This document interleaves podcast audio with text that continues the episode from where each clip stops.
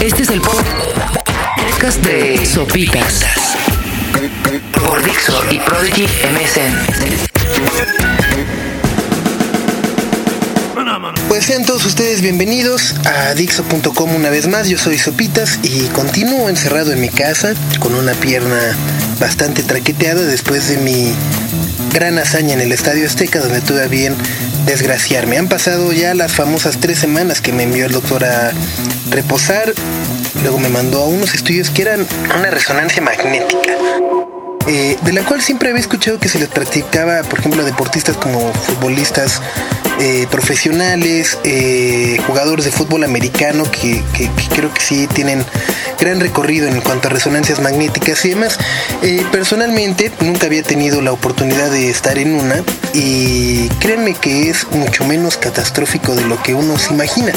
Me tocó ir a un hospital en el cual incluso te puedes atender entre las 12 de la mañana y las 6 de la mañana, es decir, de, después de la medianoche, y te eh, creo que hasta es más barato, te sale ahí un descuento si vas entre 12 de la noche y 6 de la mañana. Yo preferiría esa hora obviamente porque pues hay menos gente, hay menos tráfico y demás. Entonces van, te meten a una... No, primero pasas, te registran, te ponen ahí una batita, ¿no? De esas de hospital en las cuales eh, invariablemente se te ven las pompas. No sé por qué las batas de hospital hacen que siempre, ¿no? Están diseñadas para que se te vean las pompas. Y digo, está bien si, si, si ya tienes pacientes como Jennifer López, pero cuando tienes un paciente como yo, lo más que quieres es que sea una bata eh, completa. Pero en fin, después te meten a un cuarto donde está un imán gigantesco. Eh, y me recordó mucho a The Hatch de, de Lost. Y es que eh, es un tubo, sale una camilla de este tubo gigantesco, te acuestan y te meten poco a poco, poco a poco. Y de repente nada más empiezas a ver como un reloj en cuenta regresiva empieza a hacerte, eh, pues supongo yo que las, la, las tomas, la verdad desconozco qué es eh, la manera en la que funcione bien esta máquina, pero hacía un ruido bastante raro como... Y muy fuerte.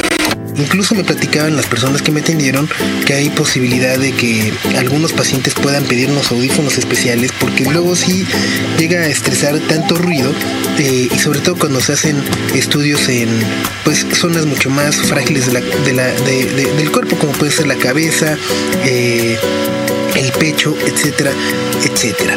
Así que eh, me fui a hacer mi resonancia magnética. 48 horas después me entregaron los resultados y me sentí un poco timado porque me daban los resultados, pero venían obviamente una serie de imágenes que, pues a menos que uno sea un especialista no sabes interpretar, acompañadas de un sobre tamaño carta, el cual venía sellado y dirigido a mi doctor. Así que decía, o sea, yo ya quería ver qué es lo que tenía, pero no podía, se me hacía como gachón abrir un sobre que no decía mi nombre. Digo, pues al final de cuentas eran mis estudios y yo los estaba pagando, pero eh, no sé, y a lo mejor soy muy ñoño, a lo mejor pretendo ser a veces respetuoso, pero no abrí el sobre. Sin embargo, lo que hice, la verdad es que en el momento dije, ching, bueno, ya ni modo, luego voy a ir con el doctor y me va a decir qué es lo que va a tener. Pero, como bien dicen por ahí, la curiosidad mató al gato, así que obviamente regresé a mi casa, agarré ese sobre, lo puse a contraluz y empecé a ver cada una de las cosas que tenía. Entre ellas, eh, o sea, aparte son puros términos que, que en ese momento dije, o sea, me van a cortar la pierna, me caí de un quinto piso, ¿o qué, qué sucedió? ¿No? Pero dice así. Lesión grado 3 del ligamento anterior cruzado. Meniscopatía grado 1 del asta posterior medial. Lesión grado 2 del fascículo femoroperoneo. Edema óseo de los cóndilos femorales. Tenditopatía del patelar en ambas inserciones. Condrosis patelar grado 3 hacia el vértice. Jofitis y un pequeño hematoma en los tejidos blancos. De todo eso no entendí absolutamente nada. Lo único que me gané fue eh, pues una noche más de intranquilidad. Me puse a hablarle a varios amigos, ¿no? Que estudian medicina. Ya saben, me convertí en ese clásico amigo jodón que, porque uno piensa que, ¿no? Ah, yo tengo un amigo doctor y pum, le hablan al amigo doctor y quieren que uno lo atienda sin, sin cobrar. Supongo que lo mismo le sucede a los abogados, eh, ¿no? Que también cuando uno tiene un problema, a los contadores, eh, saludos a mi contador, por cierto, eh, etcétera. Uno, uno de repente, eh, o por lo menos hablo por mí, creo que sí soy muy dado a decir, ah, conozco un ingeniero que me ayude pum. Eh, cuando normalmente uno se debería de referir a profesionales y en un trato profesional, es decir, pagándoles lo que cuesta la consulta. Pero en fin, eso es lo que tiene mi rodilla. Llevo 26 días en cama y la verdad es que en un principio todo parece que está bien. Estoy seguro que incluso algunos de ustedes habrán dicho, puta, qué envidia, 26 días. Sí, es como tener unas vacaciones de verano otra vez, como, ¿no? Como salir de la primaria. Eso puede suceder los primeros días. Eh, disfrutas el Xbox a todo lo que da. Algunos DVDs. Les recomiendo ampliamente eh, una gran serie de HBO. Bueno, son dos grandes series de HBO. Una se llama Extras. Está protagonizada por Ricky Gervais. Y trata sobre un sujeto que es extra en películas. Entonces como que todo su sueño es tratar de ser actor. Y en cada capítulo de la serie van apareciendo diferentes eh, actores reales. ¿no? Es decir, en el primero aparece Kate Winslet luego aparece Ben Stiller, sale Samuel L. Jackson y tengo entendido que en la segunda temporada hay incluso un capítulo en el que aparece su majestad David Bowie, así que extras si pueden verla se la recomiendo ampliamente. Y la otra que sí es mi serie favorita del momento que se llama Entourage, acabé de ver la primer parte de la tercera temporada que es lo que hasta ahora hay en DVD y el día de hoy finalmente creo que le entraré a ver a Roma. Bueno, eso es en cuanto a la parte divertida. Insisto, los lunes en la mañana que me despierto y digo, ay, qué bueno, no tengo que llegar al tráfico, no tengo que tener pendientes en la oficina, estrés, ni mucho menos, está increíble.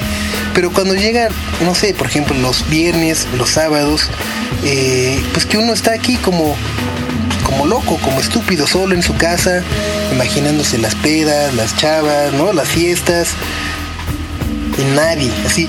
Y es que aparte también creo que es muy común que cuando uno se enferma, pues sí, probablemente los amigos estén al pendiente dos, tres días, a lo mejor la primera semana, incluso tratan de venir a visitarte todo.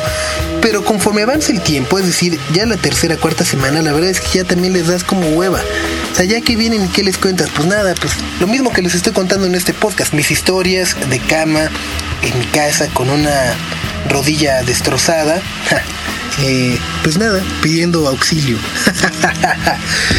bueno, dentro de todo, eh, dentro de todo esto, eh, creo que ya también me puse al, al, corriente y creo que me he dado cuenta de que, por ejemplo, muchas veces esta era digital puede ser un exceso, ¿no? Te llega el MySpace, luego el Facebook, luego el Twitter, luego, ¿no? Tu blog, luego el Messenger, tienes que atender como siete cosas para estar ahí al día con ah, el high five, puta. Ah, creo que ese es un buen pasatiempo, pero luego sí ya llega a, fastidiar mucho. Leer el periódico creo que es mi parte favorita del día también. Eh, por ejemplo, había el viernes una nota que me llamó mucho la atención y que incluso dije, puta, esa la quiero compartir en el podcast.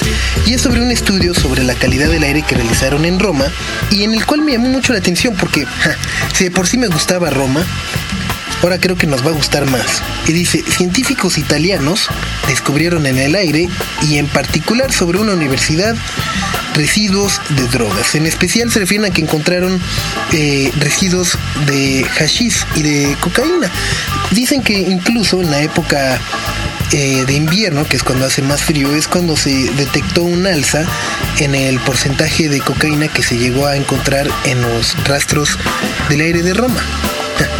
Lo cual al mismo tiempo me, remite al periódico Reforma, pone en la portada, en su primera plana, una fotografía de un niño poblano que tiene 24 dedos, es decir, tiene 6 manos, perdón, 6 dedos en cada mano, 6 dedos en cada pie y esto se atribuye a la a la contaminación de las aguas que eh, pues se encuentran sobre la población en la cual vive estas personas, eh, es decir, a la gran cantidad de plomo en específico eh, a la cual son expuestos estos ciudadanos a unos cuantos kilómetros aquí del Distrito Federal. Ese es mi highlight de las noticias.